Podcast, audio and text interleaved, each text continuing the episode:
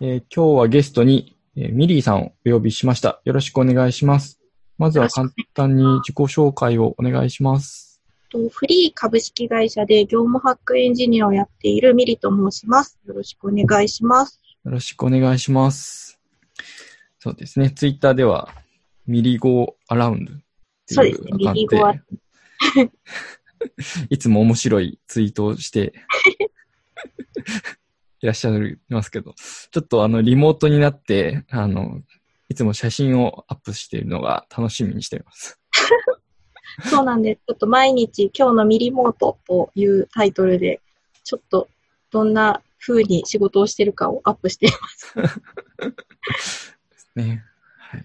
まあちょっと、なかなかこう、リモートになると、本当に顔を合わせずに話したりとかすることも多いんで、なんか、存在を示すためにも生きてるんだよって教えるためにもいいかもしれないですね。はい。で、えっ、とですね、今日はですね、まあ、あの、いつも、えー業務ハッカーズギルドを主催されていたりとかして、その業務ハックっていうところをいろいろと情報発信していただいているのをいつも拝見してるんですけども、もう少し、あの、どういったことなのかっていうのを聞いていければなと思っております。はい。よろしくお願いします。はい。と、まずはですね、ちょっと私もよくわかってないところがあって、業務ハックっていうものって一体どんなもので何をしている活動なんですか？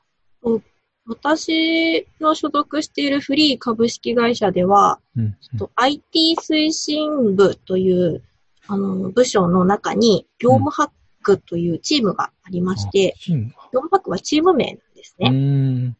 まあ、ただ私が入社した2015年の時はただ一人チームで私が なんか初めての業務ハックっていう感じだったんですけど、で何をする人間なのかというと、私はもともとエンジニアとして入社したんですが、えっと、 freee ではすごいセールスフォースを利用していたんですけれども、うん。当時、えっと、セールス、インサイドセールスやマーケの立ち上げたばかりで、まだそのセールスフォースを活用するっていう段階に行けてなかったんですね。導入はしていたんうですけど。んうん。で、その時に、なんか、セールスフォースって CRM ってよく言われますけど、やっぱりデータがきちんと入っていなかったりすると、営業にも使えなかったりとかするので、そういったそのエンジニア以外のマーケやセールスやカスタマーサクセスやサポートの人たちが業務を回せるための基盤としてセールスフォースを使えるようにするためにのエンジニアとしては業務ハックがいるという感じです。ちょっとこれ説明になってますかね。はい、ありがとうございます。はいうんですね。やっぱり、あのーそのままじゃ使えないものなんですねっていうところですかね。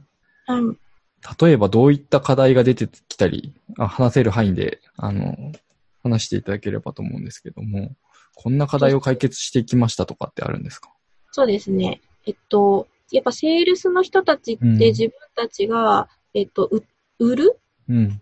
売上の予測とか立てたい。うんうん今期どれぐらい売り上げ売れる予定で予定なんだろうとか予測したいと言ってるんですけど、当時は、えっと、レポートダッシュボードの、セールスフォースのレポートダッシュボードの機能を使っても、うんと、数字が出せないって言ってたんですね。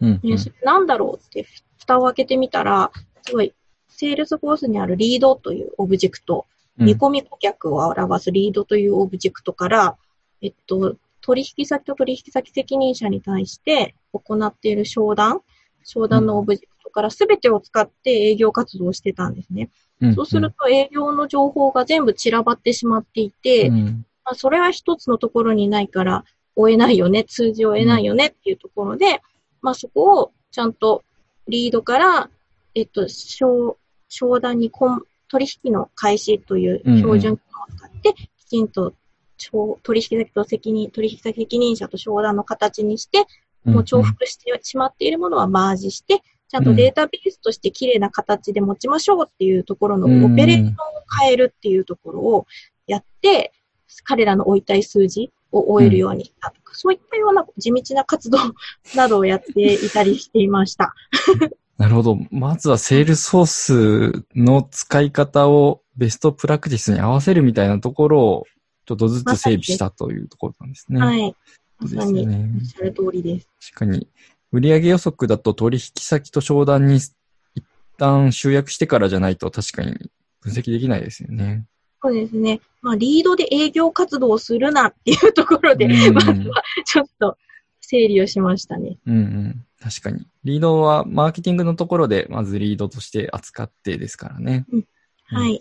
そうするとそこのあの変換するための条件を詰めていったりとかうん、そういったとこもやられてたんですか？そうですね。そこは、ちょっとセールスの人たちと相談しながら、こういう条件だといいよねとか、うん、えっと、彼らの置いたい数字に合わせて、そこはフレキシブルにうん設定を変更していった形になります。条件な、うんなるほど。設定していきました。で、まあ、変換して、こっから扱うんだよっていうのを、あの、概念として、まずは、プロセスに落として、あとは業務部門と詰めていくっていうようなイメージですかね。そうです。ね。うん、うん、うん本当に二人三脚で作り上げた感じがすごかったですね、最初。うん。そうですね。まあ、セールスソースもよくできたシステムではありますけど、やはり、それぞれの会社の、あの、ビジネスモデルというか、やり方によって多少カスタマイズしていかないところもありますしね。そうですね。うん。基本的には標準機能を使ってるんですけどうも、やん。はり必要な項目とか、業態とかによっても変わってくるので、そのあたりは結構かちょっとカスタマイズしてます。そうですよね。扱う商品というか、ライセンスビジネスだとやっぱりちょっと変わってきたりしますしね。そうですね。えーうんうん。サブスクリプションっていうところもちょっと違ったりしますしね。そうですね。ちょっとセールスフォースうんサブスクリプションを売るのにはすごい難しいツールで、普通に商談しているだけだと、1年後の更新とかそういうのが抜けちゃうので、うん。そういったのもちゃんと管理できるようにカスタマイズしてます。うん、うん、うん。確かに。弊社もなんかいろいろやってたような気がします。なるほど。そうか。まずはその取引先を整理するよっていうところから入って、まあその後も、えー結構長く活動を続けられていると思うんですけども、まだまだやることがあったという感じなんですか？そうですね。私入社した時って100人ぐらいの規模で、そのセールスマーケとかのチームが30名ぐらいだったんですけど、今はもうどんどん、当時はインサイドセールスしかなかったのが、パートナーセールスができたりとか、そのフィールドセールスができたりとか、いろいろ事業部が増えていって、やることがどんどん増えていったんですね。うんうん。そうするとやはり、セールスフォースで今までやっていたようなやり方ではできないこととかも増えてきたので、もうその度に改修を重ねてきました。うん、うん、で確かそうですね。フィールドセールスとかができると見積もりとかを作らないといけないので、に。うんうん。だその、えっと、ズオラとはい、使っはい。導入したりとか、そういったような導入もやってたりしています。そうですね。そのやっぱりその、しそうですね。見積もり請求周りは別にシステムが必要ですよね。やっぱり。そうですね。ちょっと、そうですね。うちもゾーラ入れてますけど。ズオラも難しいんですよね。そうなんですよね。ズオラもとても難しくて、すごはいい当時は死にそうになってました。うん。まあ、連携できること自体はすごく素晴らしいことですけど、やっぱり、まあいろんな形態があるから、ちゃんと自分のところに合わせようとすると難しいですよね。そうなんですよね。なんか、うん自由にできすぎる汎用的なデータモデルになっているので、うんどうやってまず設計しなければいけないのかってところから考えないといけなかったので、すうんうんごいズボラは、なんか、その当時設計してた人が言ってたんですけど、うんあの弊社でズオラを導入するときの設計をしていた人、システム側の設計をしていた人が、うんもう人類には早すぎるって言ってました。そうですね。よくできたツールなんです。うん。うん。本当にいろいろできますしね。そうなんですよね。確かに。まあ、それも、そうですね。なるほど。で、まあそういった形で、まあ、い最初は、その、セールスフォースをまずうまく使いこなせるようにっていうところで業務ハックっていうのが始まったということなんですかね。そうですね。うんうん。そうですね。ビジネスを回す上で必要な社内の仕組みを作っていくっていうような活動そうですねまさにね。うんうん。そこから何か、こう、長い間活動していく中で変化とかってあったんですか？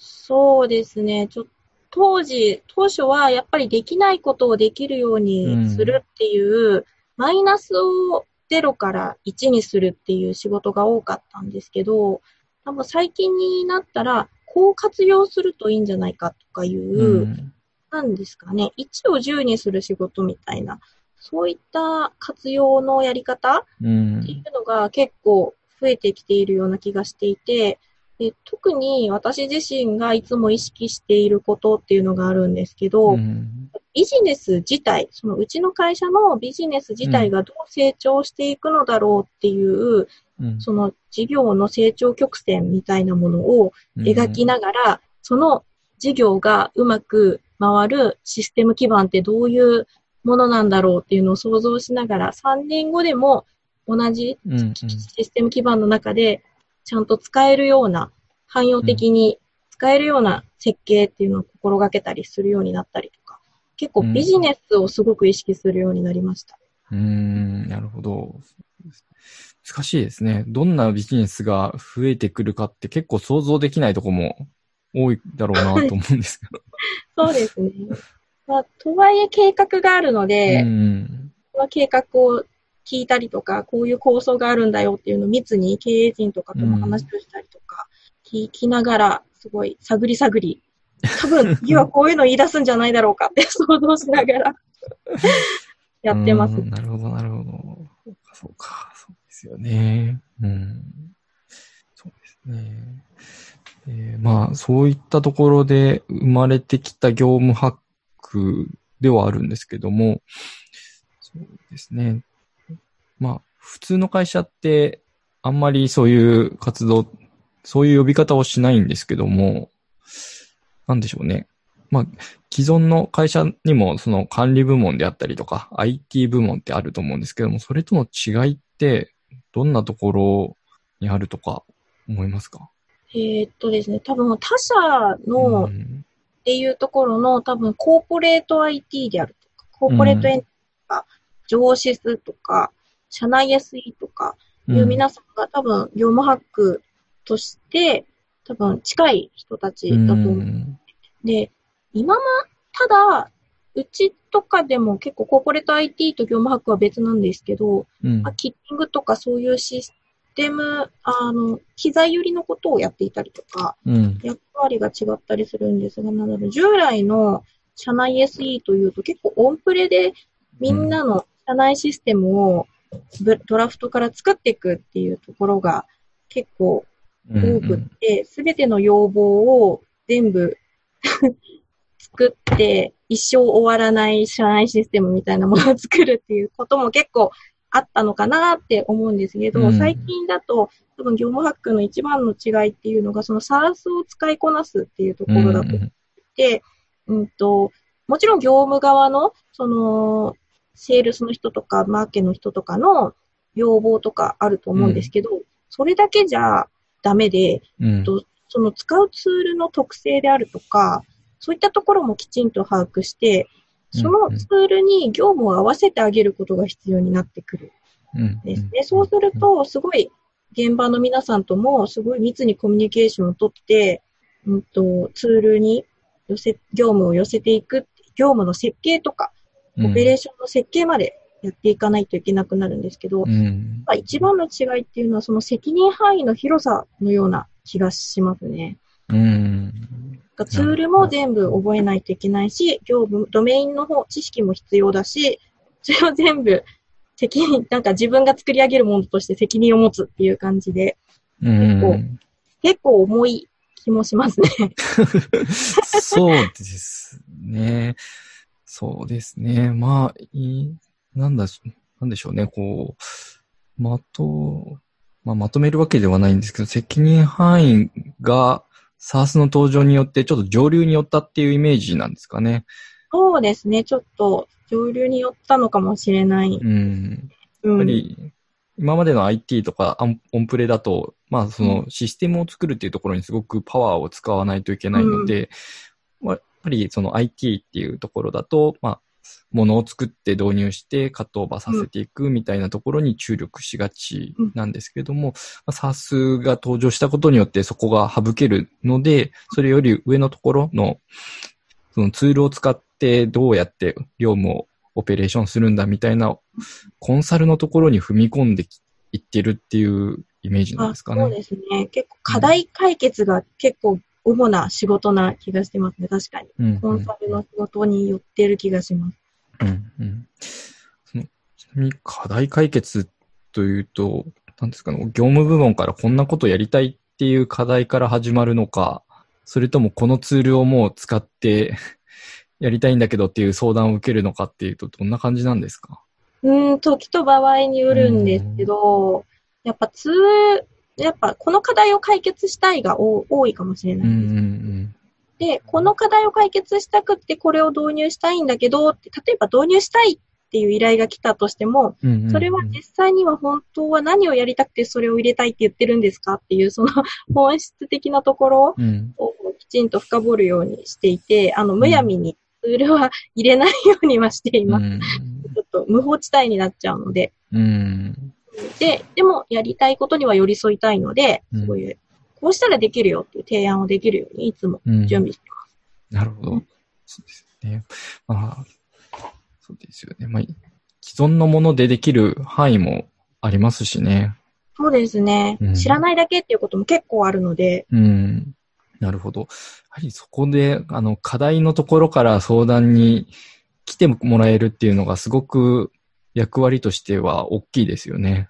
そうですね。すごい、そこは努力しました。なんか、多分最初は、あんまり信頼関係とかも築けてないうちは、うん、なんか相談してもなってなっちゃうと思うので、うん、自分からぐいぐい行くように、え、今何やってるんですかとか、今何しようとしてるんですかとか、すごい、こっちから業務見に行ったりとかして、彼らに仲良くなるじゃないですけど、信頼関係築けるようにはすごい努力しましたね。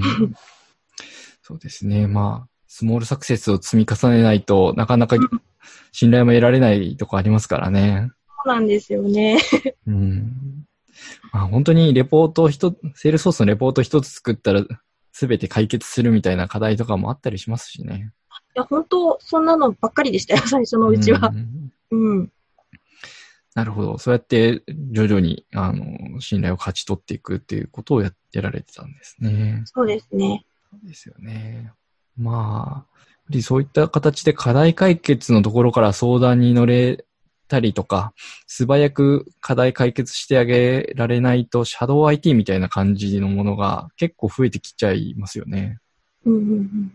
ちょっとそうなっちゃうと、会社としてガバナンスが取れなくなっちゃうんで、ちょっと怖い状態にはなりますもんね。そうなんですよね。ちょっと誰が何使ってるのかわからないっていう状態はすごい怖いので、うん、そこはなるべく認知できるように、うん、うん、通ってもらうように、自分、業務学チームを通ってもらうようにはすごい調整したかもしれないです。うん。ですよね。なるほど。ちょっとずつっていうとこなんですね。うん。うん、うん、うん、うん。そうですね。よくある。あうん。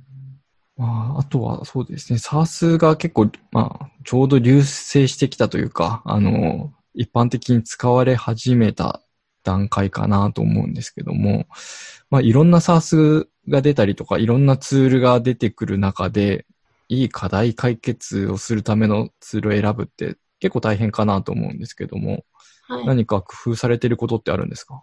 そうですね。ツール選びって結構肝な部分だと思うんですけど、うん、それこそ日本でも様々な SARS のツールが出てきていたり、うん、海外ではもっと先行ってってたくさん出てたりとかするんですけど、うん、えっと、比較、そのツール選ぶ、ツール選びをするときの一番の気をつけポイントは、その会社のコンセプト、その会社自体がどんな世界を成し遂げたいと思っているのかっていうところを一番気にしていて、うんと、今できる機能とかってあんまり重要じゃなくて、いや、もちろん最低限は必要なんですけど、なんか、今、機能比較っていうのは、そのツールとツールの機能比較っていうのはあんまり当てにならなくて、うん、多分、1ヶ月後には新しいリリースされて、うん、こういうものが出るのだろうとかいう、その未来を想像、その会社のコンセプトとか、そのリリースロードマップうん。みたいなもの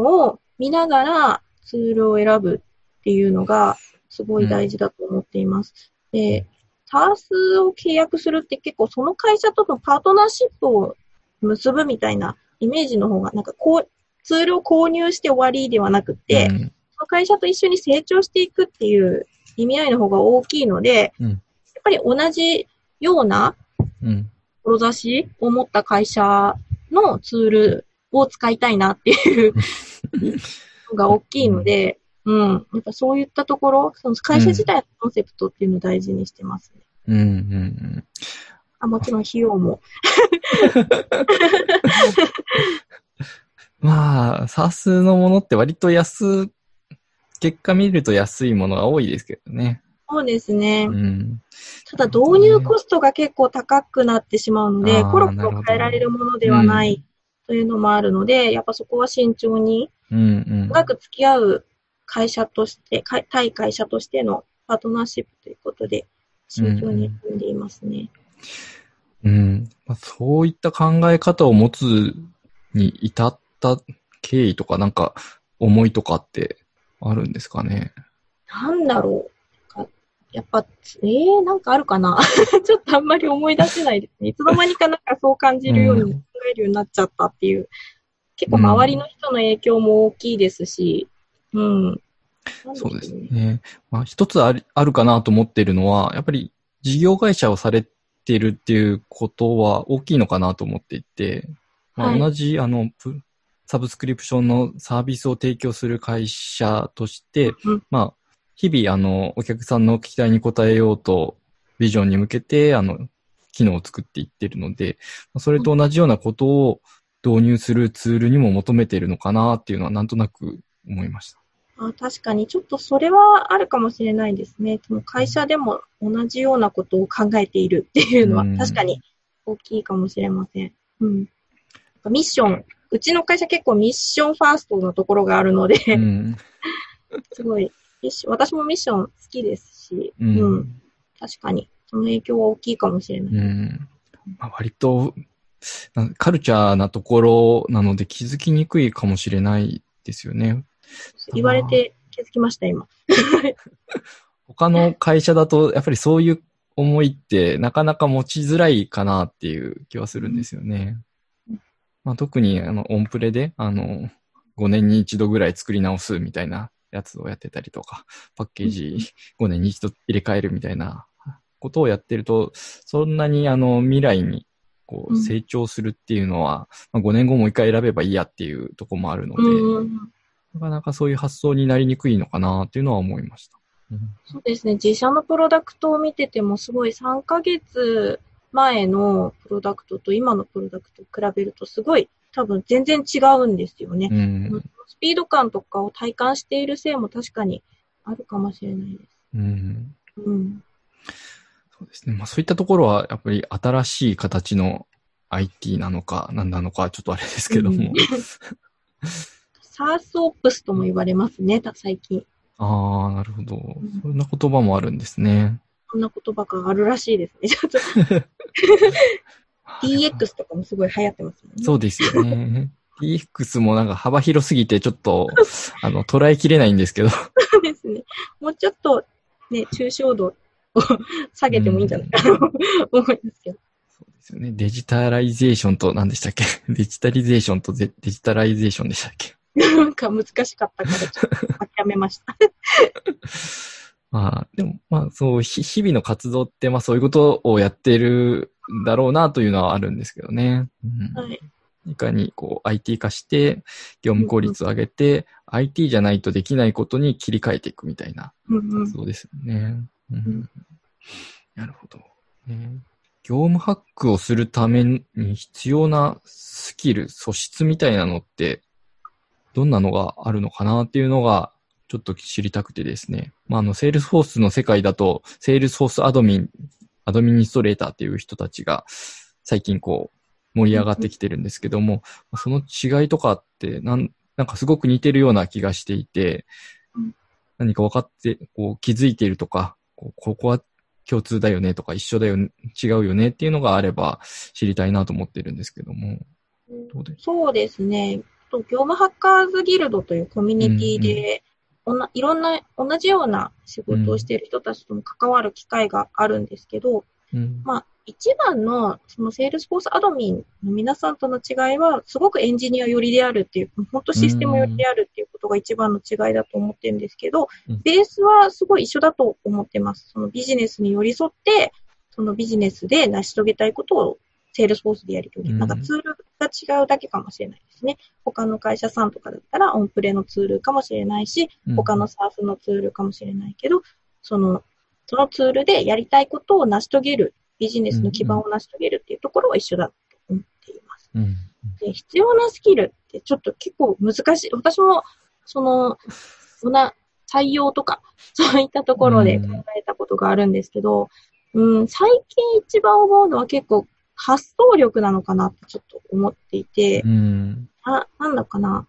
サー、サースだけじゃなくて、なんか使ってるツールとか、そういったなんか自分の知ってる知識だけで物事をやろうとしちゃううんっ。ていうのは結構危険で、なんか実はもうちょっと視点を高めて発想を変えてみると、うん、なんかこういう解決方法があるんだとか気づけたりとかうん。すると思って、なんだろう、その視点を変えられるっっていうのを、ビジネス側の視点に立ってみたり、システム側の視点に立ってみたり、そのビジネスそのもののうん。あの経営者の視点に立ってみたりとか、いろんな視点から物事を考えられるっていうのは必要なスキルなような気がしています。ううん。ん、なるほど。本当コンサル寄りなスキルですよね。そうなんですよね。実は前職が IT コンサルっていう。なるほど。いや、でも、そうするとかなりハイスキルな感じですね。なんかあやってれば身につくような気もするんですけどね。そうです。うん、多分、まあ、合ってる人であれば、あの、なんとなく勘どころがつかめるのかなっていう気はしますね。うんうんうん。なるほど。発想力ですよね。そうですよね。やっぱりビジネスを考えるにあたっても、こういう課題解決したいんだよねっていう解決の定義自体を見直してみるっていうのも必要でうんうんすもんね。そうですね。そもそもそれってなんで起きてるんだっけうんとか、すごい崩したりとか、うんなんか、クリティカルシンキング、あ、そうですね。クリティカルシンキングの毎日な気がします。本当に疑ってかかるじゃないですけど。そうですよね。やっぱり、こう、一つ、あの、こう、すごく複雑な問題に捉えてこう解決しようとすると全然解決できないんだけど、ちょっと発想を変えて、こういうことになればいいんですかっていうのを、これならうんうん IT で簡単ですよっていう世界もありますからね。そうですね。本当そうなんですよね。うんなんか今までのことを踏襲してやろうとしているとか、なんかうんよくあるんですけど、いや、それもしかして踏襲しなければ簡単なんじゃないとか、すごいうんありますね。そううんいったことよくある。ですね。まあ、なんか、なんかこう、A さんから B さんに行って、C さんに行って、D さんに行くみたいなすやつを、もう、A さんから D さんでいいじゃんみたいなのもありますから。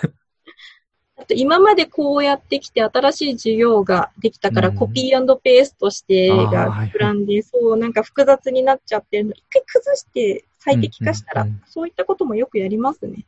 ううんん。やっぱコピペは、なんか、早いからうん。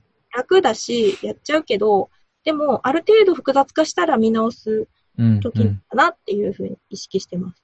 うん難しいところですよね。やっぱり早く始めようとするとコピーした方が断然効率はいいですからね。だから一旦はコピペするけど、その改善案を同時に考えるみたいな感じうんうのんことは、なんか器用さじゃないけど、マルチタスクじゃないですけど、すごい求められる気がします。うんでも、やっぱりそれって走りながら考えるの、一つのコツのような気がしますね。そうですね、本当になんだろう。激流に飲まれながら考えてますね。なんかもう、走るどころじゃないですね。もう、流されちゃってますね。出されちゃう、もう踏ん張りながら、ちょっと待ってって言いながら考えて。うんそうですよね。人も増えてくると、どんどん流れの速さ速くなっちゃいますしね。キャパ、キャパがどんどん、なんだろう、見る範囲がいつの間にかどんどん増えてるんですよね。うん最初、一人で30人見てたのが、いつの間にか一人で100人、200人で見てて、あれ？ってなったり、うん。すごいそうで、すね。激流、本当激流にいつも飲まれてます。確かに。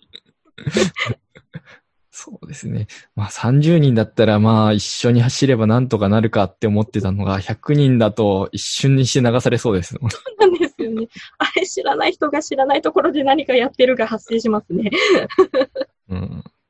そうですね。やっぱり人数増えるとすぐには方向転換できなくなってきたり。そうですね。それも影響範囲がっていう言葉が出だすので、うん。えいやっていう力もうんななかなかできなくなっちゃいます。うん。まあそうすると、どうスケールするかってすごく悩ましいですね。うーん。まあ、ある程度型を作るしかないかな。ううん。ちの会社ではこう利用するよっていう型を、うんある程度そこの最低ラインは守ってねっていう。うん。だけはそうですねうん。ねまあ、そのビジネス側の方にも、こう、どうやっていけばいいのかっていうスキルが必要になってきますし。本当そうですね。なんかやっぱビズのサイドの人にもシステムを少し分かってもらっていないと、うん。結構しんどいので、結構私も一人で考えるのがしんどかった時期があって、うん。さっきはもうビズ側に相談相手を作るように、そのシステムのことを教えたり、その社内サイトを作って、システムこうなってるんだよっていうのをうん。やったり、勉強会をやったりとか、結構啓蒙活動みたいなのもすごいやりました。おかげで結構今だと、私よりシステムのこと詳しいんじゃないかって人が、ゾーラとか特に私よりオペレーション回してる人の方が詳しいんじゃないかぐらいうん。すごいうん。使ってくれてる人がいますね。うん。うんなるほどね。そこの、なんですかね。エヴァンジェリズムというか、エヴァンジェリスト活動というか、うん。必要ですよね。そうですね、それうんやはっ。ぱり、しんどいんですけどねうんまあ、とはいえ、簡単なレポート一つ作るのにも全部依頼来ちゃうと大変だったりしますし。そうなんですよね。あ、もうレポートに関して言えば現場の方が全然詳しいです。そううん私レポートとか使え、作れないです。ね。もう簡単な表とかだったら作れますけどね、やっぱり見やすい表とかダッシュボードみたいなところはもう現場で磨き込んでいくしかないですもんね。そうなんですよね。そのグラフとかすごい使いこ、こなしててすごいそれどうやって作るんですかとかいつも聞いちゃったりしますね。あ、そんな機能があるんですねとか 教えてもらってる。うん。あと持ちつ持たれつですね、本当に。うんうん。確かに確かに。そうですよね。そうですよね。でも、まあ、ゲビジネス部門の方にも立ち上がってもらわないといけないですけど、ミリさんの弟子を作るっていうのも結構ハードですよね。そうですね、結構しんどいですね。なんかもう、しんどい中、勝手に成長させられてきた人が下の人をさらに育てるって結構、やり方もどうしようかなっていうのも悩むかなと思うんですよね。うん、本当にそうで、なんだろう、うん私が困ってきたこととかうん。をただ伝えるだけでは、まあ、全然ピンとこないんですね、やっぱり。うん で、まあなんかやっぱ経験を積んでもらうしかないのだろうかっていうところはちょっとあります。とはいえ、なんかもう、失敗するのを見えてて放り込むのは、ちょっと嫌ですし。いや、もう私はそこはもう失敗すればいいじゃないぐらいの気持ちで見てますね。大丈夫、知りはしないからっていうぐらいの気持ち。多分そんな、うん、ちょっとした失敗ぐらいでは、みんながフォローできるし、うん、うん。なんか失敗できる環境っていうのは大事かなって思っていて、うん。そうですね。そこ、うん、そこから立ち上がるためのフォローさえできる体制さえあればいいかなってちょっと。うんまあ、結局はその周りの人に鍛えてもらいながら一人前になっていくしかない世界もありますからね。うん、いや、うん、そうですね。特に、まあ、その、01を生むっていう、その発想力とかは本当、やってみないと勘どころとかもつかめないですし、それ触ってみないとそのツールとも仲良くなれないですしう、ん。うんただ多分ヘルプページ読んだりとか、うん。あの操作方法を学ぶだけじゃわからない何かがうん。あるんですよね、中には。うん。それは難しいですね。やっぱやってもらわないと。うんまあ、あと、ミリさんがこう大事にしてた、あの、ツールのカルチャーみたいな、コンセプト、ミッションみたいなところも、あの、一緒に学ばないといけないので、そのあたりの感覚を学んでいくのも、結構、時間がかかるかなと思いますね。まあ、まあでも、結構セールスフォースをうちはメインで使ってるっていうこともあって、うんセールスフォースってコンセプトが明確なんですよね、やっぱり。うんなので、トレイルヘッドとかやって、うん。あの、セールスフォースってこういうふうに使うツールなんだっていうところが結構、あの、伝わりやすいので、うん。そこはちょっと学びやすさはあるかもしれないです。うん。なるほど、そうですよね。セールスフォースまあ、いろんな機能がありますけど、トレイルヘッドのコンテンツもいっぱいありすぎて、もう、よくわからなくはなってきてますけどね。まあ最低限これをやれっていうのはありますね。そうか。じゃあ、ですね。まあ、収録する前ですかね、もう、セールスフォースを使い倒してるっていう話も聞きましたけども、どんな風に役立ってるんですかね、セールスフォースっていうのは。えっと、多分うちの会社でセールスフォース使えなくなったら事業が終わるぐらいのレベルで使い倒していて。そう、役立っ、もう、普通にセールスクラウドとサうんービスクラウドとコミュニティクラウドっていうツん。ールを使っていて、えっと、セールスクラウドは本当入社当初から、うん。あの導入当初からずっと使ってるんですけど、まあそこはもうセールスの業務の基盤になっていて、うん、そこはもうなく、な、もう欠かさ、欠かせないツールになってます。うんで、サービスクラウドも最近、ほんと最近で、えっと、全移行したのがほんと2、3日前っていうぐらいのレベルで。本当最近ですねそうなんです。すごい移行したばっかりで、ちょっと私はずっとそれに付きっきりだったんですけど、うんうん、でもやっぱ導入したことによって、リアルタイムで、うん。えっとその自分の状況が見えるんですよね、レポートダッシュボードうんの機能で。それによって今まで分断されてしまっていたセールスとサポートのコミュニケーションであったりとか、自分たちの業務自体、今どこにどんだけ時間がかかっていて、どれだけタスクが積まれているかとかも、全部見える化されて、そこがやっぱりすごいなと思って、本当に欠かせないなって、リアルタイムでうん。自分で考えて、メンバーも自分で考えて成長するっていう点においては、本当セールスフォースはすごいよくできたツールだなって感じています。うん。でそして最近、最近ではもう、そのセールスとか、その事業に関わる部分だけじゃなくて、バックオフィスのツール、うん。うん。バックオフィスのツールとかも、セールスフォースでできるんじゃないかっていうところで、うんと人事評価で使っていたツールであるとか、うん。採用管理で使っていたツールっていうのも、うん全部セールスフォースに移行して、これはもう全部セルフインプリで、うんと採用管理できるようにしたり、うん評価できるようにしたりっていうことも最近して、本当その3ヶ月前ぐらいから、うんもうずっと全部セールスフォースでっていう世界。今いますね。うん。うん。そうですね、もう、ぶまあ、セールスクラウド、サービスクラウドも素晴らしい出来なのは、あれですけども、プラットフォームの出来がすごいですよね。うん。何でもできちゃうのがすごいですね。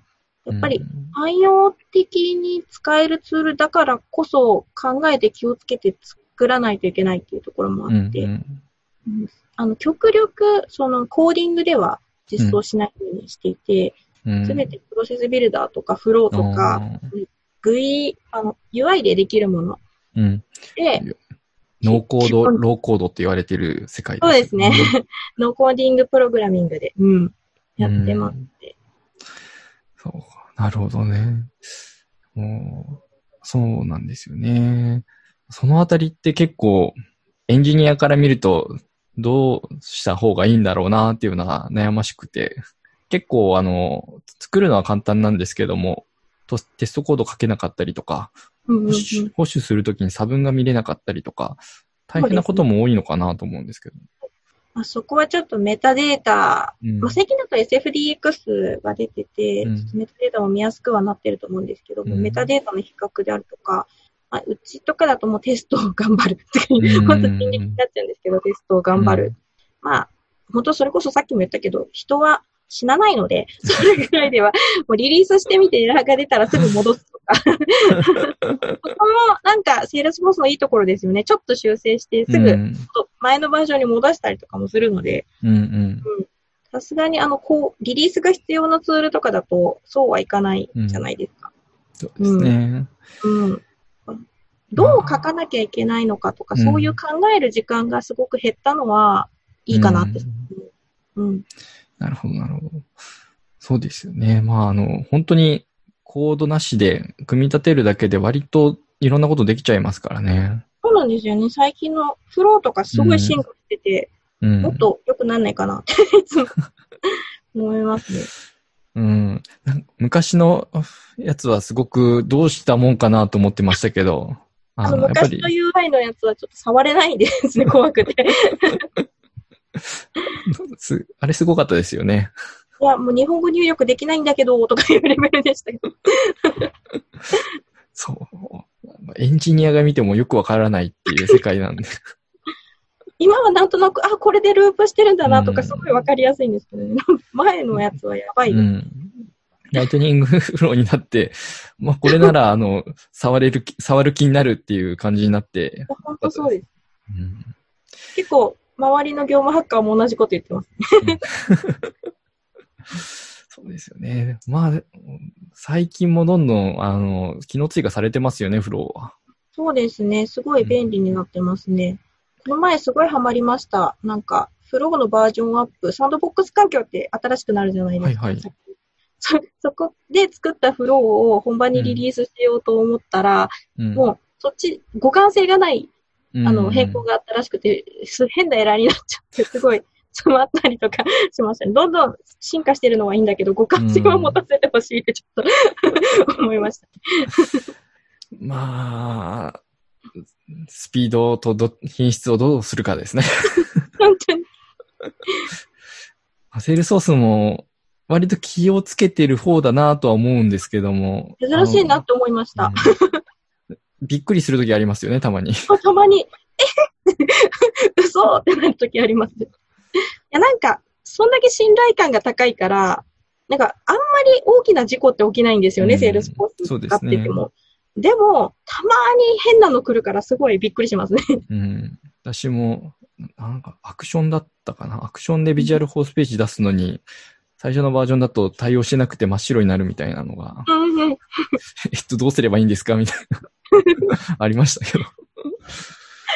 いやーね、まああの、どうすごいスピードでやっていくんですけど、チームによってちょっとムラがあるんじゃないかなっていうのはなんとなく思ってます。ああ、そうなのかもしれない。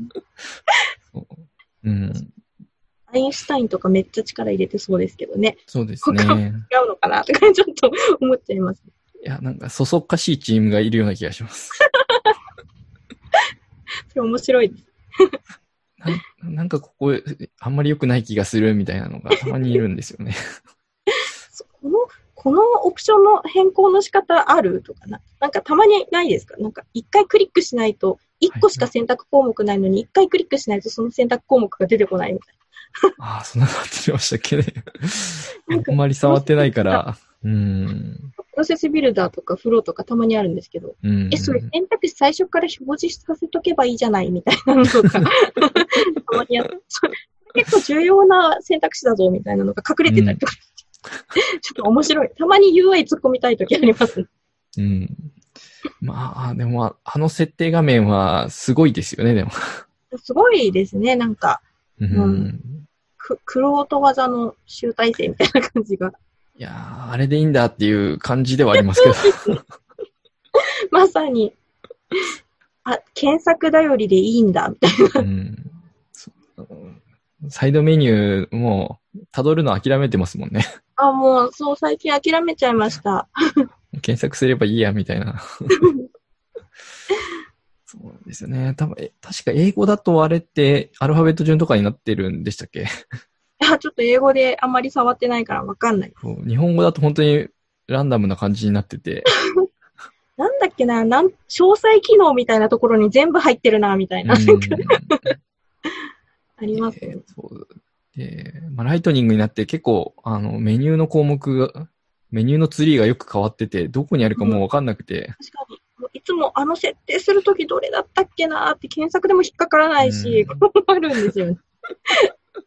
そうすごい、そこは困りますね。確かに。そうなんですよね。ちょっとキーワードを探すのに Google 検索して、あ、わかる。あ、これかなみたいな。そうなんですよね。ちょっと日本語も変なやついますし。ありますね。え？って、なんか、雷、ライトニングが雷って書いてあって、ふーってなりました。アカウントの略略がなんかずっとおかしかった時もあったりする、したんですよね。えモバイルでなんかアカウント、取引先って出すべきなところが違うものになってて。ちょっと日本語訳がね、とか。ちょいちょい面白いですね。ちょっとあの、くすってなります。なんかその、でも、なんか、おかしいのをくすって許されるプロダクトってすごいなって思いうます。ん。それだけ、なんか、使ってるんだなとか、便利なんだなって思いますね、うん逆に。そうですね。なかなかすごい。うんいや、なんか日本語おかしいじゃんとかすごい怒られそうじゃないですか。うん。特にうちとかだと会計システムなんで多分会計用語とか間違ってたら多分すごい混乱を招くに違いないんで、うんそれ、セールスフォースはいいんだ、みたいな感じで。まあ、諦めてるだけなのかもしれないですけどね。コンタクトが取引先責任者とかちょっとよくわかんないです。うん。当時としてはなんかすごい、こう、よく考えた名前だったと思うんですけどね。ちょっとや役がね、っていう、そうですね。難しいなっていう。うん。ですよね。そうか。でも、やっぱりプロセスビルダーとかフローとかって使われてるんですね。結構使ってますうんね。そうなんですよね。なんか、あの、エンジニアをやってるとどうしても、あの、メンテナンス性を考えると、トリガーかなっていうので、ああ。逆にトリガーが、トリガーになると、うちとかだと、やっぱエンジニアが触らないといけなくなってしまうので、あの、うちメイン、メインのその細かな修正とかはアドミンの人たちうん、がやってくれているので、えっと、プロセスビルダーとか彼女たちがやってくれたりうん。うん。してるので、そうですね、トリガーは書かないですね、ほとんど。ううん。ん。ああ、そうなりますよね。そう。そこの辺のバランスというか、まあ、トリガーをやめてフローにしましょうとか、フローで統一するんならいいんですけども、機能によっては、まあ、まだプロセスビルダー必要だね、えとか、うんワークフローで書かなきゃ動かないよねとかあったりすると、結構混沌としてきて、ああ。結構そこは明確にしていて、えっと、最初は数式とかで頑張っうん。てみてできないか積み上げ集計で頑張ってできないかっていうところを試してみて、うんそれでもダメだったら同じオブジェクト内だったらワークフロールールうん。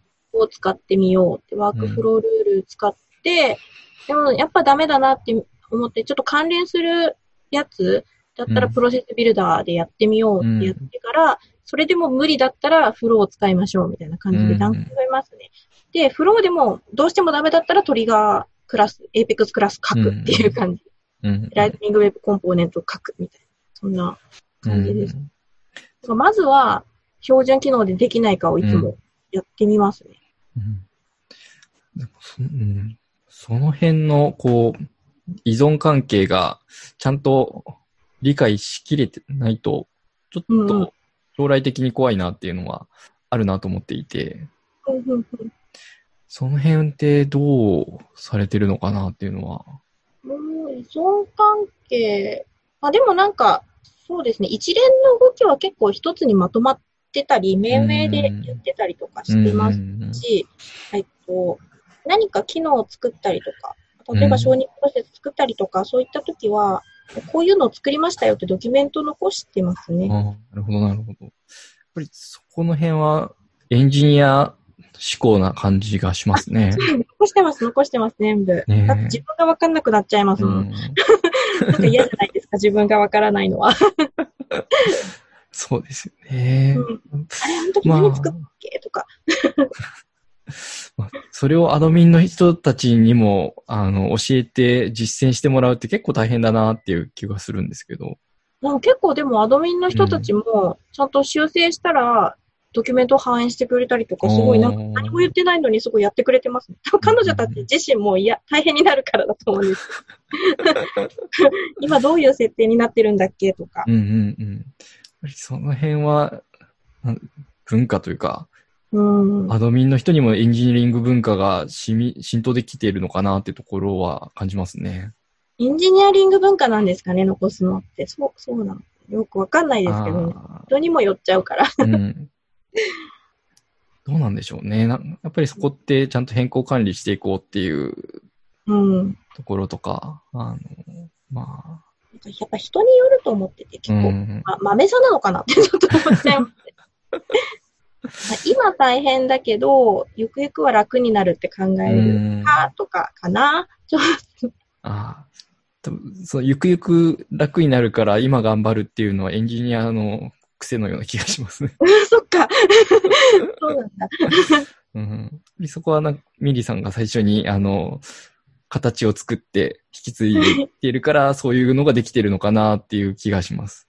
そうですか。そんな、全然意識してなかったです。はいまあ、一人でそういうのを始めてしまうと、ついついこう、トライアンドエラーでどんどん変えていって、あの、うん結局、よくわかんなくなって、あ次の人が入ってきて、前の人のやつがよくわかんなくて、付け足し付け足しでうんうん。組んでいくみたいな状態になりがちなのかなっていう気はするすよね。確かに。結構複雑になりがちですよね。うん、確かに。簡単に作れちゃうからこそ複雑になっうん。ちゃうのはありますね。うん。結構、でも、そうするとエラーが出るので、大体、大体エラー出るので、このエラーなんすか？って結構すぐ言っちゃいます。これ何？これ、この機能知らないんだけど、結構すぐ言っちゃいます。うん。まあでも、そうか。そうなんですよね。まあエラーが出て止まってればまだいいですけどね。そうなんですよね。よく知らないまま動いてるとすごい一番怖い。うん。あちょ人が多くなってくるとそうも言ってられないですよね。なんか全部把握するっていうのは無理なので。うん。まあ極力残してもらうようにはしてますけど。うんうん。誰か一人だけが知ってる状態っていうのはなるべくうんやめて、誰か、まあ、アドミンの人とペアでもいいから、知ってる状態っていうのを作るようには心がけてます。そうですね。なんか、それができる環境っていうのは、他の会社から、さんから見るとすごく羨ましいんじゃないかなっていう気がしてるんですけど。それはやっぱ1000人チームだからっていうのも大きいかもしれないですうね。ん。自分たちで全部セルフインプリでやってるから、ノウハウ自体も全部溜まってきてますし、うん、溜めてこられてるっていうのがあって、それはやっぱ会社の宝かなって思ってうん。いて。うん。そうですよね。うん他の会社さんとかだといきなりアドミンやれって一人チームにこうん、うう、ん。させられて、よくわかんない中、ごちゃごちゃやっていってるっていうのが割と多いんじゃないかなっていう気はしてるんですよね。そうなんです。結構、うちは多分恵まれてますね。すごく。うん。システム寄りの人もいるし、アドミンの仕事する人もいるし、ちゃんと役割分担、分業うでん。いるし、うん、すごい恵まれてますね。うん。まあでもそう、そうありたいですよね。うん。それがやっぱビジネスを最大化できるのではないかなってちょっと思います。うんうん。そこでちゃんとビジネスのインフラを作っていかないと、うん。安心して成長できないですよね。そうですね。使ってもらえないですね、安心して。なんかこっちも。うん。ねまあ、手作業がいっぱい残ってたりすると、どうしてもオペレーションミスとかも発生して、お客さんに謝るとか、うん。お客さんにも良くないですし、社内の効率的にも良くないことがたくさん起きてきちゃいますもんね。そうですね。やっぱりお客様のデータが入るツールでもあるので、そこはすごく気をつけますね。うん。うん。権限をなるべく絞ったりとか。うん。うん。まあ基本的にうちの会社だと業務ハックのメンバーしかセールスフォース触れない。あの、設定系を触れないようにしてるので、うん。なんか本当気をつけてますね。そこうん。うんうん。ですね。あと、そうですね。その辺はやっぱりノウハウですよね。うん。やっぱずっとセルフインプリでやってきたのはすごい、ううん、ノウハウ溜まってて、さ会社の特性も知ってるし、ツールがどうやって作ら、使われてきたかも知ってるから、うん。これからどう変えていこうかっていうのも、多分、一番大きいスピードで初速マックスでいけるような気がしますね。うん。うんそうですよね。やっぱりそういう専門チームがいないと、それぞれのチームでやりたいことをやっていって、どんどんあの複雑化が増していくっていうことも起きる、と思うんですよね。そうですね。事業部ごとに横串で見るっていうのが難しくなってきちゃうので、うん、私たちはその事業部ごとに何をやろうとしてるかを全部見えてるからできるっていうところもあると思うので、うん、うんそうですよね。やっぱりこう、パートナーセールスとフィールドセールスだとやっぱりやり方が違うから、どう機能追加するかもどんどん離れていって、そうですね。まあ、離れていくだけだったらいいんですけど、思想まで変わってくると、もう、破綻しそうですもんね。そうなんですよ。あの、ある、もう結構、カスタマーサクセスのやり方とか、うん、そうオブジェクト設計とかは、まあ、これは全部共通化できるように事業部ごとにとか、うん、全部共通化しようとか、そういった動きは本当に横串でやってますね。ぐちゃぐちゃにならないように。大、体、同じ仕組みで動いてます、どの事業部も。すごいですね、それは。素晴らしいです。そうするとなんかリファクタリングみたいな作業とかもやってたりするんですか？あ、してます、してます。ああ、なるほど。それこそト、トリガーで動いてた、昔々作ったトリガーで動いてたものをプロセスビルダーに移植したりとか、うん、プロセスビルダーでやってると重くなっちゃうからワークフローに移したりとか、いろいろなんか結構工夫してますね。うん。うん、その辺って、やっぱりエンジニアじゃないと、エンジニアがいないと、そ起きないのかなっていう気がします、ね、気づけないかもしれないですね。うん。壊さ、アーキテクチャ壊さないようにしていこうとか、うん、綺麗にする活動必要だよねっていう発想とか、うんうんうん、うん、結構難しいですよね。あ結構よく言うのが、なんだろう、システム的にすごく複雑なことをしなくてはいけなくなったときは、リファクタリングするっていう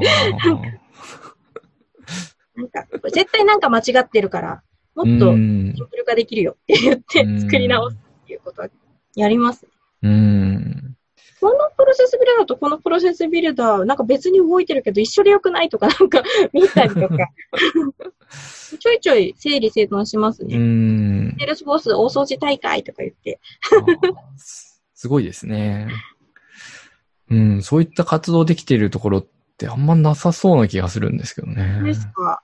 うん、やっぱり社内、うん、社内システムになかなかコストかけれないとか、ももあったりするし、うんうん、怖く、怖くて触れないよねっていうのもあるかなと思うんで。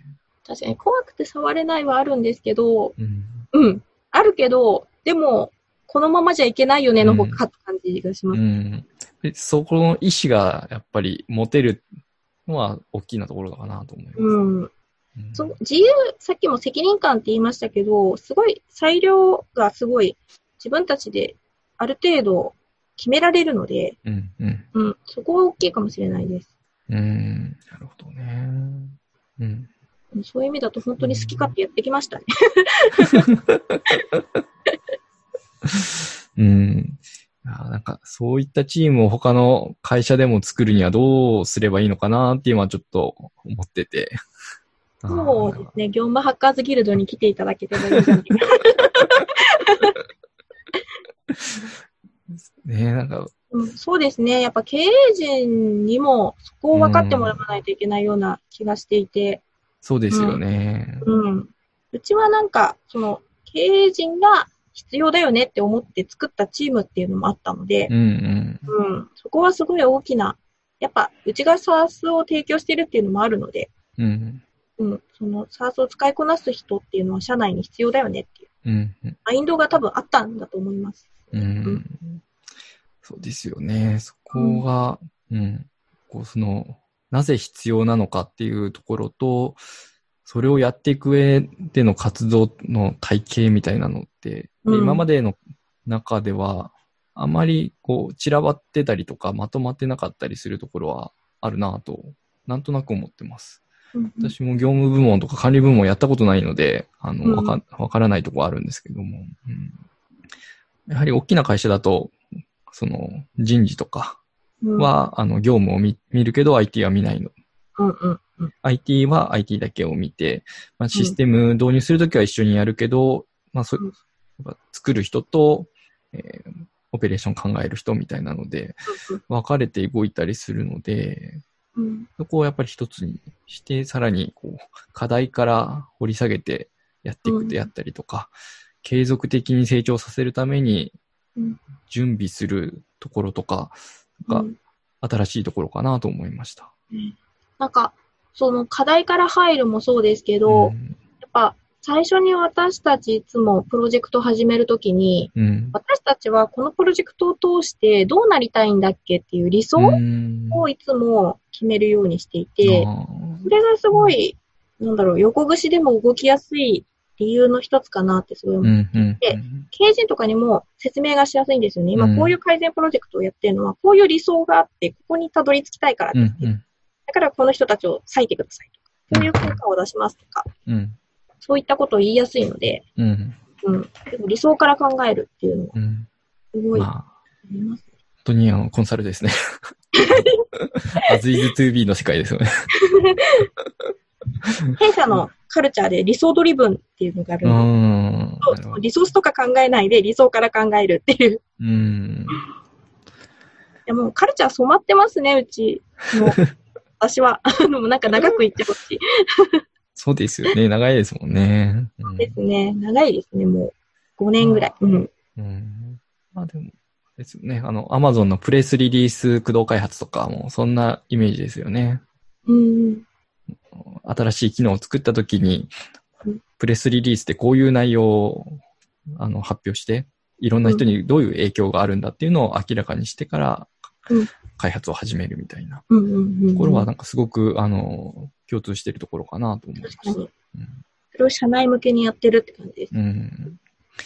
まあ、効果がはっきりしてる方が協力もしやすいですしね。そうですね。目的がもうしっかりしてるし、たどり着きたいゴールっていうのもあるので、あツールを使うって結局手段でしかないから、うん。あその目的とか、その理想の部分っていうところが一番大事になってきます。うん。設計部分、そうですね。根幹になるところ。うん。理想の姿を見ても、別にそこま、それをするためにこんな努力はしたくないっていうものだと、やっぱり協力できなかったりしますからね。そうですね。だからみんながハッピーになる理想をちゃんと考えて、それはあります。そうですね。やっぱりそこが、まず、あの、合意できて、みんなこれで行こうよってなれるのは大きいですよね。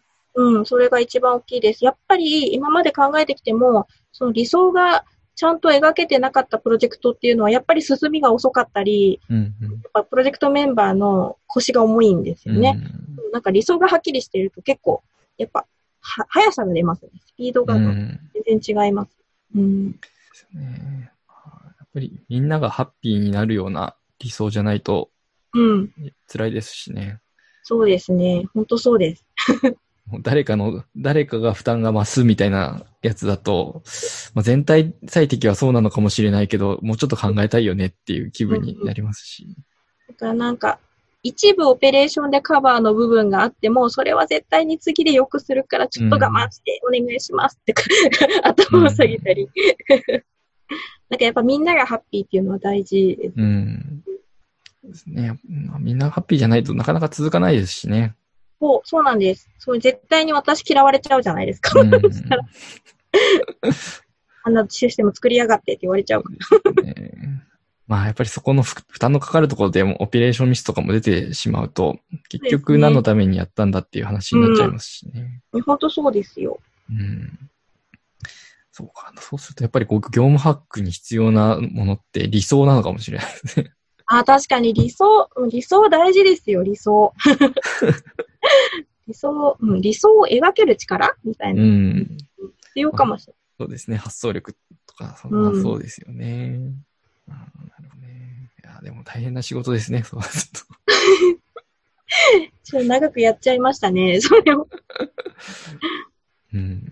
いや、でもやっぱりそういう人たちが増えると、あの、他の会社もよりうん、元気になっていいですね。そうですね。うん、なんか、やっぱり、そういう情報、こういう業務ハックの活動とかって、社内に閉じがちなんですよね。うん。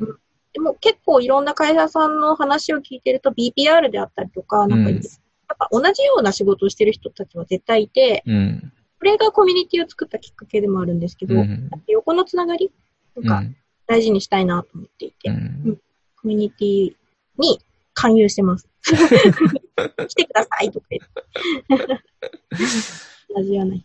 うん。そうですよね。まあ、結局、な、やっぱりそういう人、仕事してると、他者とはやっぱりなんかあんまり違うから話してもねっていう気分になるとは思うんですけども。ね、なんか、うん、面白いことに、みんな抱えている悩みが大体一緒なんですよ。そうなんですよね。そこが面白いんですよ。本当コミュニティやってて面白いなって思う。あ、うん みんな同じこと言ってるっていうのが 本当面白くて。ですよね。うん。一段抽象化すると大体一緒だよねとかそうなんです、そうなんです。よくありますからね。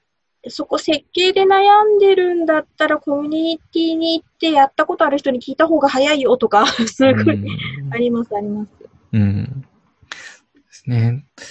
なんそうですよね。なんとなく、うん。やっぱり、こう、エンジニアの IT がわかる人が、こう、伝えれることもたくさんありますよね、そこは。いや、本当にそうですね。うん。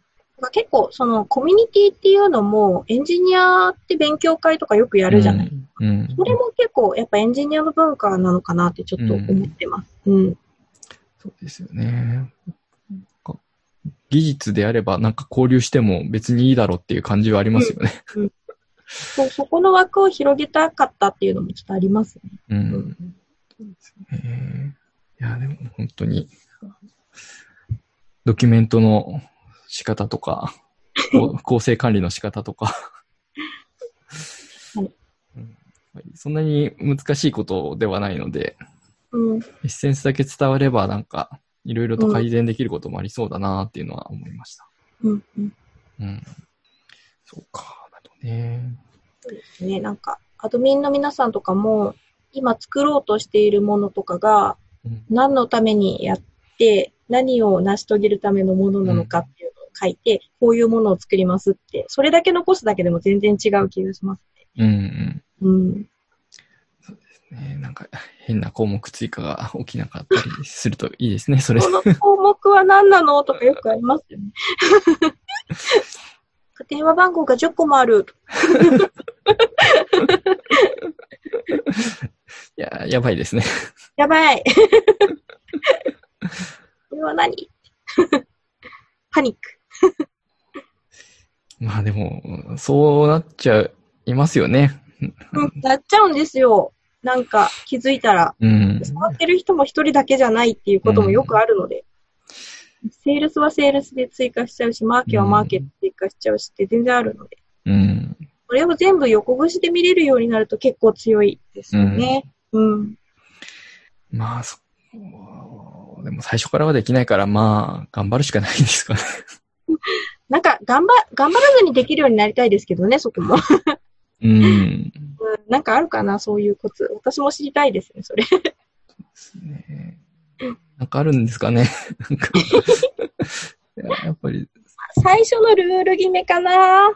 うん。うん。ねそれができるのってもう経験者じゃないとできないかなっていう気がしてて。やっぱ強い人連れてくるしかないかもしれない。うん。なんかそれ、そうかって感じですね。うん。そうなんですよね。なかなかこう失敗しないと学びが難しかったりするんですけど、失敗しちゃったセールス組織を立て直すのはすごく大変だったりするんで。そうですね。うん、確かにな。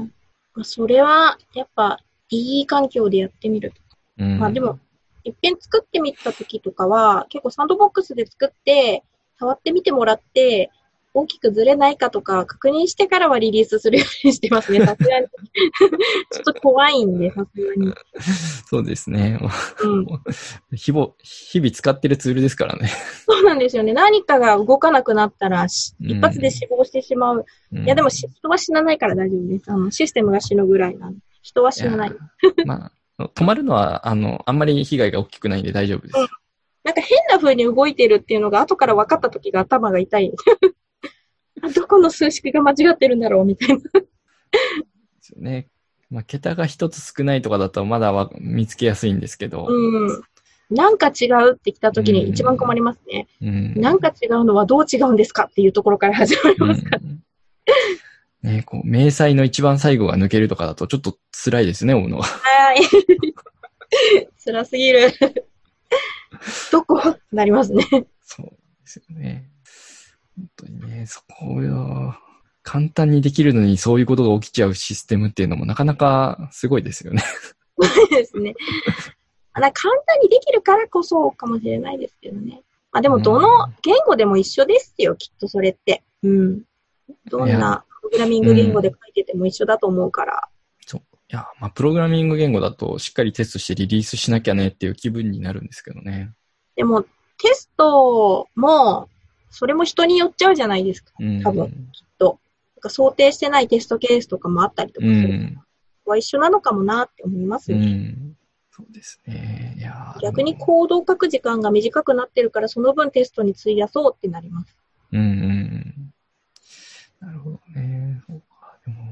でも、まあでもやっぱりあの、ノーコードとはいえ、ちゃんとエンジニア文化で開発してる感じがしますね。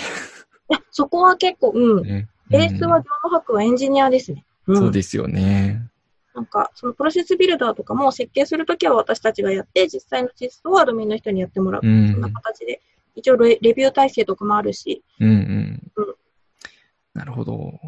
いやーでもなかなか、そうか。うん。難しいですね。小さな会社だとなかなか一人、一人割くだけでも結構大変ですよね。そうですよね。いや、うちもなんか100人規模になって初めて一人割り当たった感じだったんで、どうなんでしょうね。何が正解かちょっとわかんないですけど。ねその一人がいないとなかなか発展しないですけども、一人に俗人化させてしまうと、それはそれで良くないし、でそうなんです。それはすごい思います。いやーなかなか育ちにくいポジションだなっていうのは、ちょっと思いましたね。ちょっと難しい、すごく難しいポジションだと思います、うん私も。うん。なかなか採用するってなっても、うん。なかなかどういう人を採用すればいいんだろうから始まるところです。なんかよく私は多分合ってた人間だと思ううんですね。ん。よく、なんかマッチしたなって思いました。偶然だったんだと思うんですけどう。んいうん。や、大変だと思いますよ。コンサル能力が必要で、コミュニケーション能力が必要で、エンジニアリンングのこともわかるみたいな人ってグ。なかなかいないですよね。いないですからね。私多分レアキャラなのかもしれないって最近思い出しました。いろんな人にそう言われて。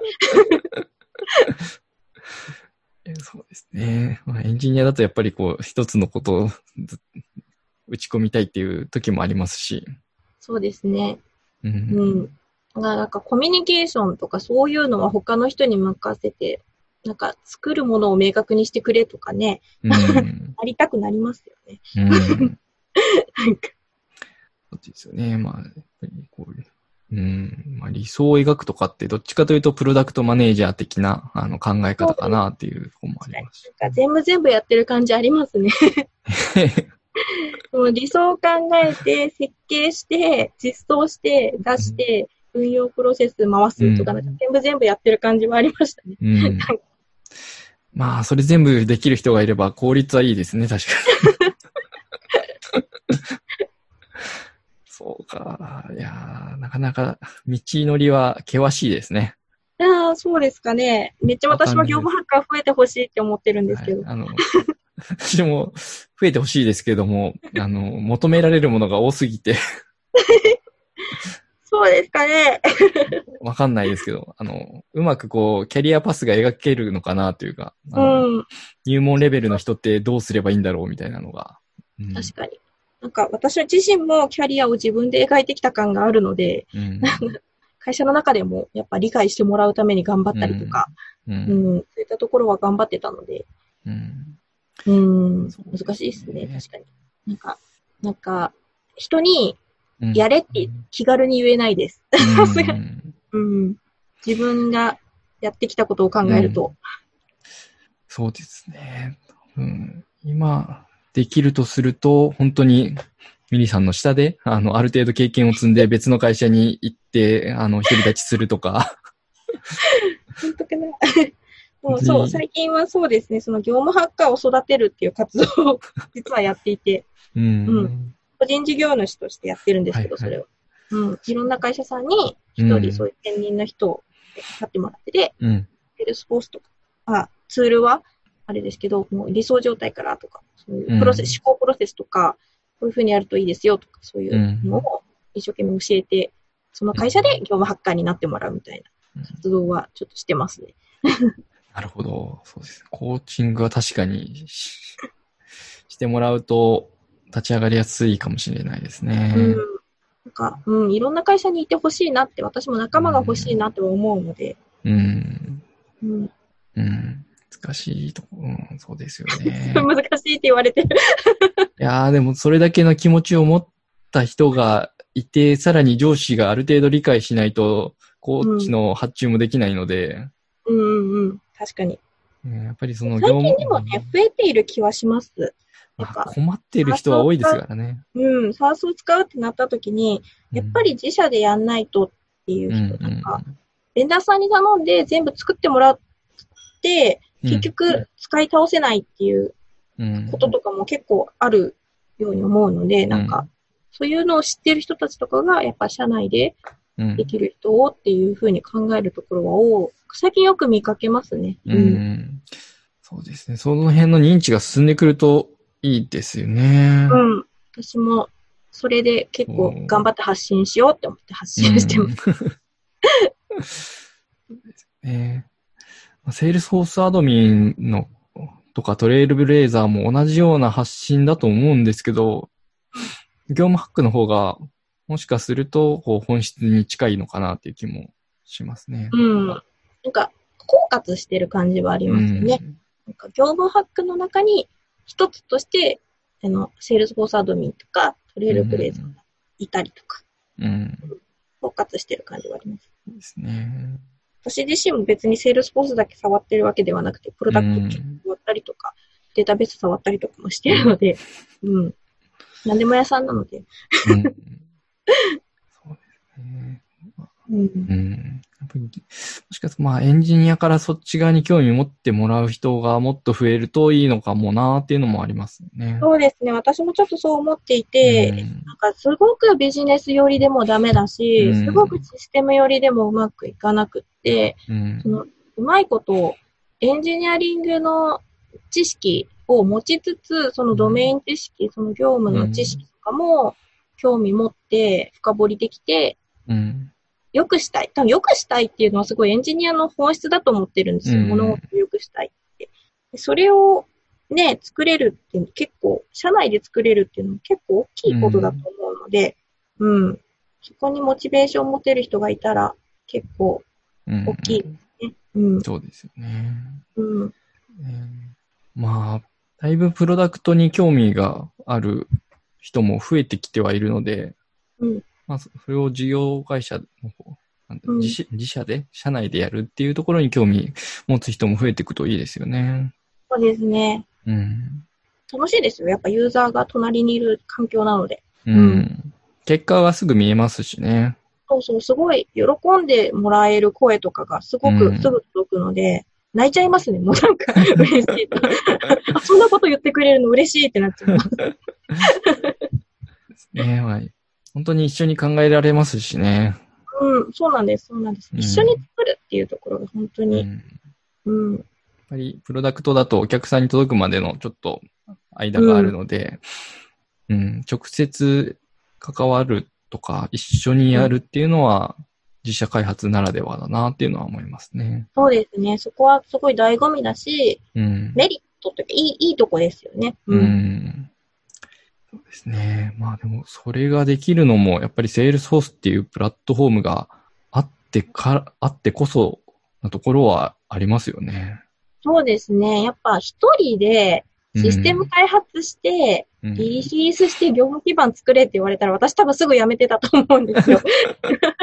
そんな無理ってなったと思う。自分で理想を描いて、え、実装、実装コーディングすんのみたいな。テストも全部私がやるのみたいな感じだったら、絶対、多分、絶対しんどかったと思うんで、うん。やっぱそういう意味では本当、すぐじやりたいことが実現できる、うん。セールスフォースっていうプラットフォームは本当優秀だと思っていて、最近結構エンジニアがセールスフォースを触ることがちょこちょこ増えてきてるんですね、弊社内でも。で、そうすると、あれ、コーディングで書いてたよりもセールスフォースでちゃちゃっとできちゃうじゃんとか、結構うんすごい、なんか、シフト、そのマインドをシフトする人も結構いて、うん。やっぱ、それだけ早いし、簡単っていうのは大きいですね。うん。そうなんですよね。まあ、エンジニアも作るの好きですけども、めんどくさい画面は作りたくないですからねそう。そうなんですよ。めんどくさい処理とかはやりたくないですからね。なんか同じような画面をいっぱい作るとか、テストコードいっぱい書くとかね。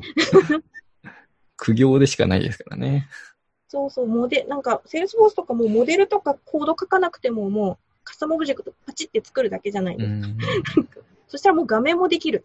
すごいなとうん思います。セールスフォースに使っているあの民主化っていうことでは、かなんですかね、やっぱりそう。うん、そうですね。うん、よく考えられたツールだなってすごい思いますね。もう全力で乗っかろうと思ってます。ああ、でも、そう考えると、あの、セールスフォースによって何人分の仕事が失われたんだっていう考えもあるっていう感じですね。確かにそうですね。まあ逆に言うと、その失われた人たちが別の新しい何かにチャレンジする機会を得たそう。可能性もあります。そうですね。うん。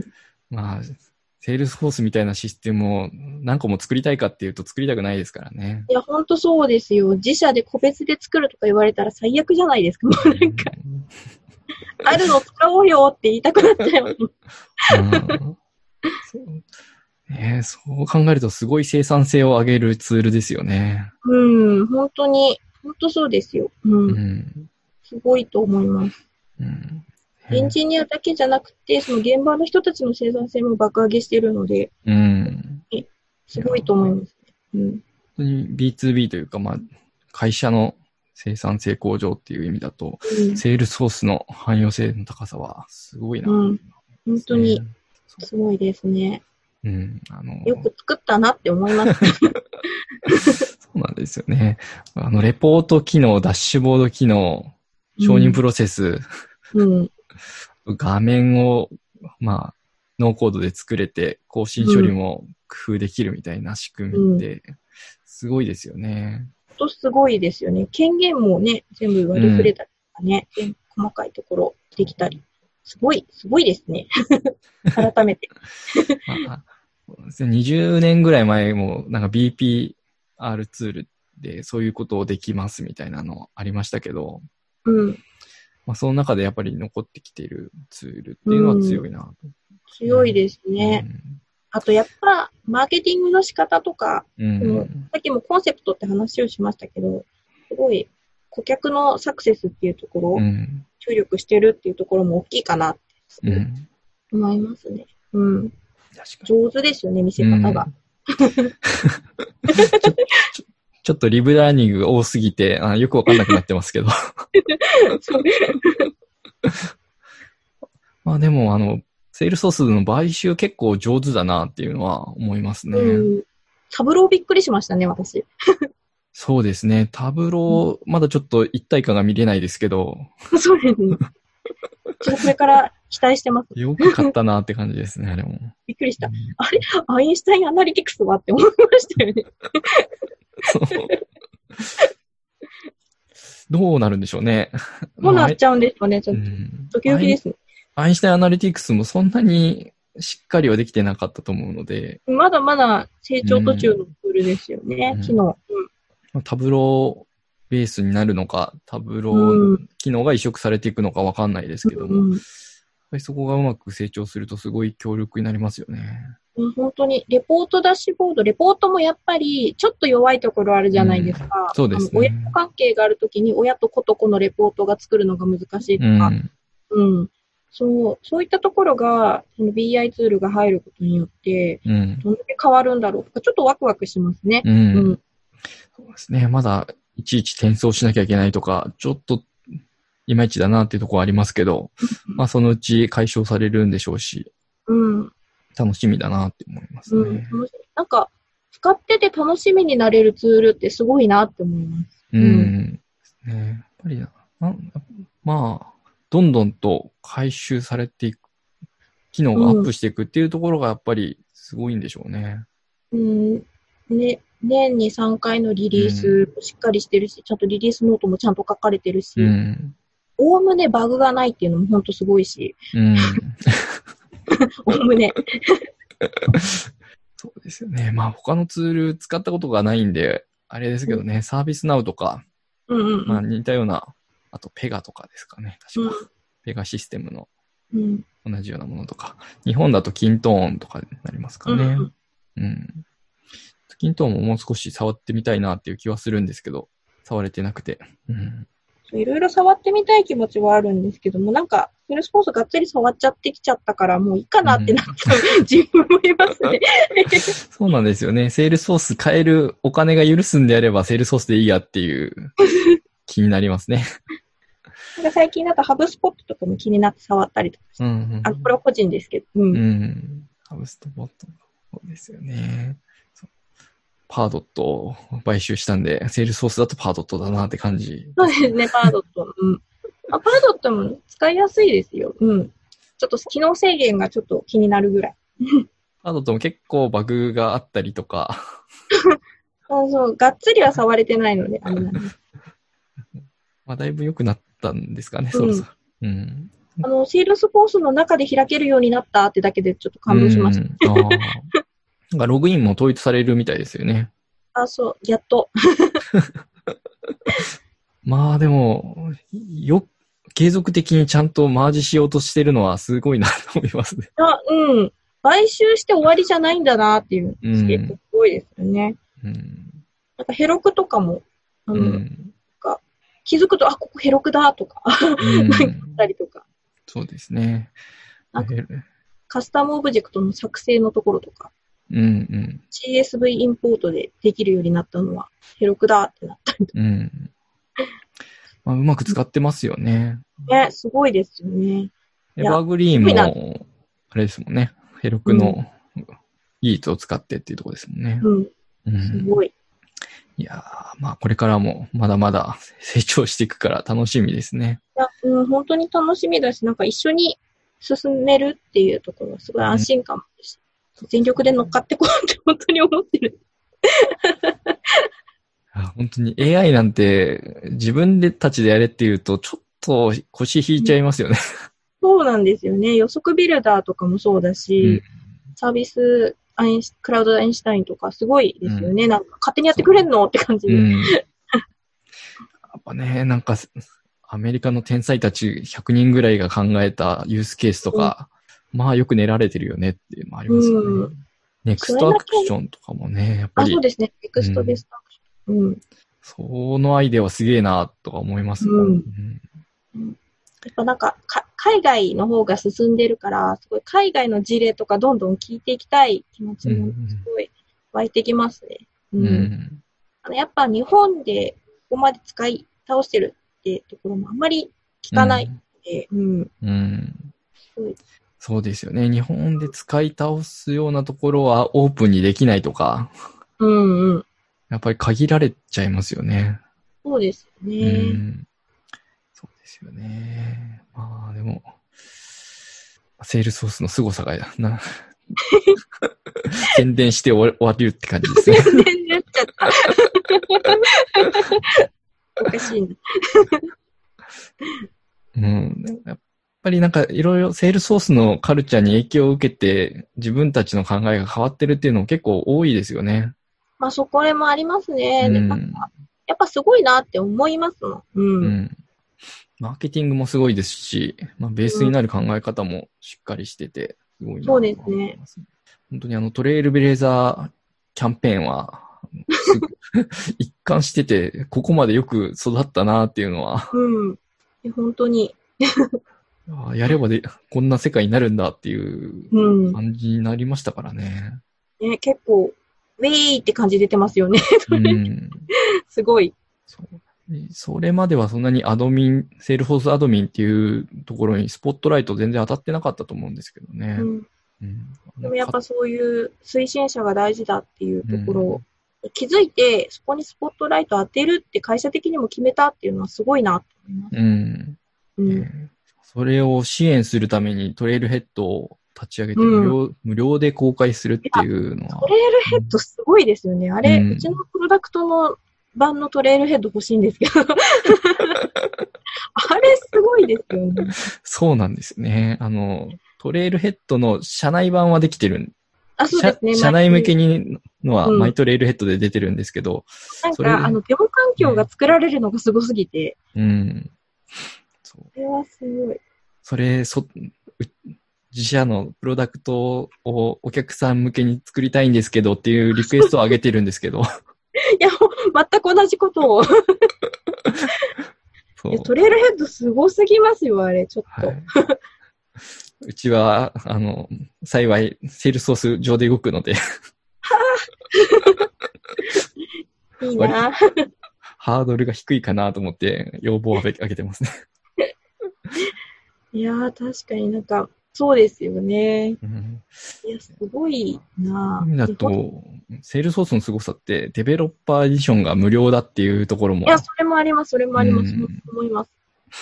ね、やっぱり、できて無料トライアル、ちょっと期間切ってできますっていうぐらいが、なかなかできるとこの限界かなっていうのを、なんか、でうん、なんかそのトライアル環境を作るにもお金がかかってしまうし、やっぱ時間も取られてしまううんし、うん、すごいですよね。やっぱうんお金お金のある会社は違うんだなってちょっと思っちゃいます。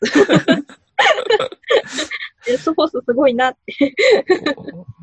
うん。やっぱね、そのアップエクスチェンジも、あれだけアプリができているっていうのもすごいなっていうのは、確かに、うん、確かに確かに。他の会社もいろいろ作ってますけどね、あの、アトラシアンとかもマーケットプレイスあったりとかうんうんうん。しますけど、そうですね。アドオンとかねう、んスプレッドシートのアドオンとか。そう。でもやっぱりアップエクスチェンジの規模には及ばないなっていうのは。あれすごいですよね。なんか、なんか本当に別の機能が作れちゃうとかいうレベル、セールスフォースのプラットフォーム上に。そうですね。すごい、すごいですね。そうなんですよね。やっぱり、うん、 SaaS やってるとそういうところもやりたいなっていう気持ちになりますもんね。うん。やっぱ SARS のいいところですもんね。API 連携できるっていうところが。そうやっぱり SARS のパッケージだけだとやっぱり設定をいくらこう作り込んだとしても、なかなかでき、突破できない壁があるので、うん。いかにこうカスタマイズ性を上げていくかっていううんうんうん。ところを考えると、うん。エコシステム作ってとか、うんうんできるといいなっていうのはありますよね。なんかいっぱいいろんなツール使うのもしんどいじゃないですか、やっぱり。うんこれはこっちで、これはこっちでってやる。ユーザーの人も絶対しんどい。そうなんですよね。やっぱり、こうユーザー登録だけでも大変ですからね。ですよね。初期設定とかね、うん。アイコン設定してとか、はい、言って。いくつ釣るんですか？みたいな。あ、それはそっちなんですか？ですよね。うん。それがもうやっぱり一つで完結できてるっていうのはうん、強みになりますよね。そうですよね。うんすごいと思う。うん、すごい。